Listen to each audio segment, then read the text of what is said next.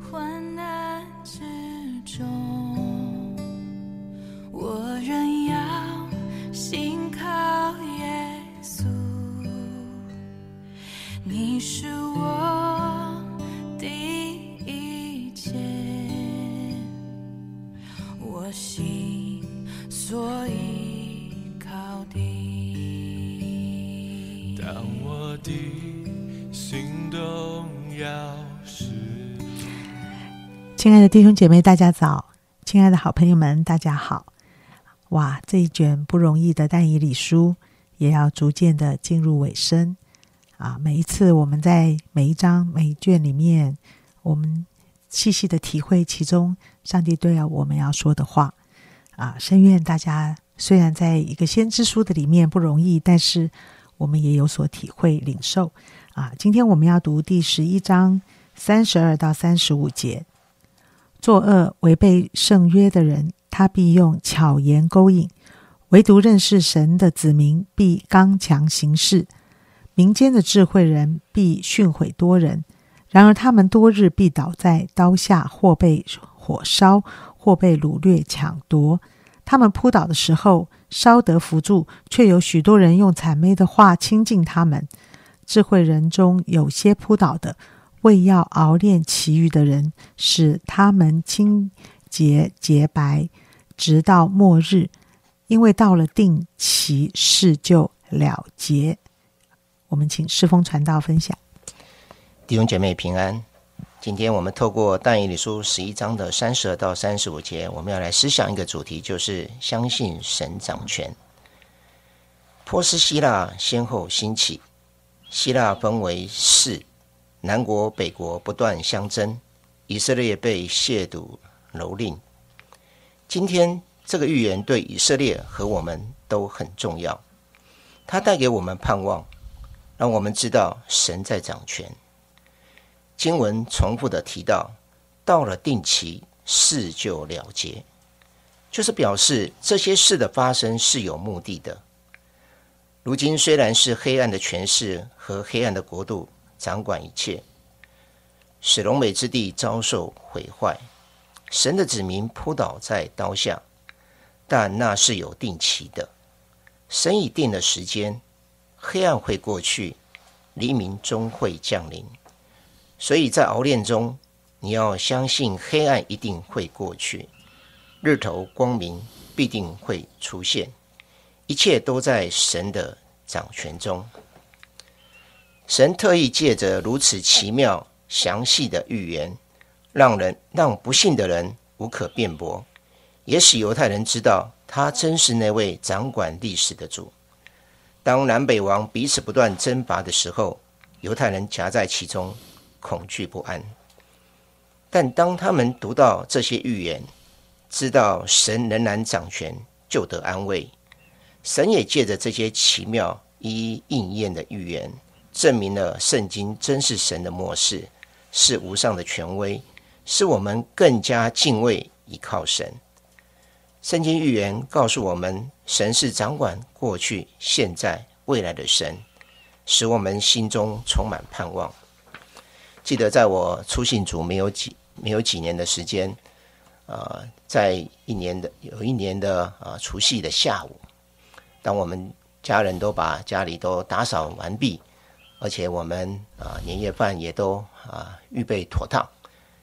下午我们在休息的时候，突然听到对面的邻居说失火了，失火了。那时候我们慌忙的啊起来查看，看见我们对面的一楼、二楼有浓烟。那时候我们真的有一点惊慌失措。我们不知道要做什么，家里也没有什么特别贵重的东西，我们唯一的就是赶紧的离开我们的家，因为怕被火灾所啊伤害。当我们到了楼下之后，我记得我第一件事是拿我的手机打电话给我的小组长。那时候我的小组长就是南市角福音中心的叶中传道。我跟小张说，我们家失火了，请帮我带到。记得那时候教会在推行祷告网，当我们提出一件事情的时候，我们就会在呃我们的整个的通讯录当中，把这样的一个呃带导的需求传递给弟兄姐妹。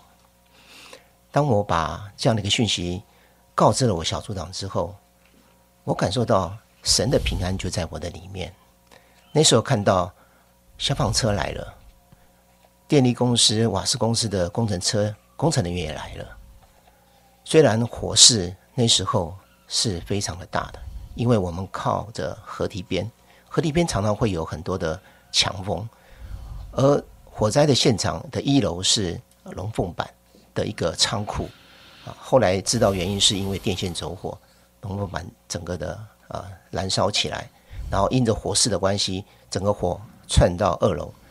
然后我家住的也是二楼，所以整个的火是向我们的这一栋整个烧过来。那时候当我在外面看的时候，两栋之间就好像一个火炉一样，那个火就冲到天上去。但是我感谢神，透过弟兄姐妹的同心的祷告，神好像就在那一个墙当中就形成了一个保护。失火的一二楼整个完全的。被毁烧毁，但是呢，我们这一栋从一楼到五楼，我们的阳台受到波及，我们的房子受到烟熏，但是没有进一步的损坏。所以晚上除了靠近阳台的那一间，啊，就是一氧化碳味道比较重，没有办法休息，其他的房间我们还是正常的休息。看到。其实，真的，神掌管一切的事情。当我们无助的时候，当我们交托、仰望、依靠神的时候，看见神在这个当中，神就掌管一切。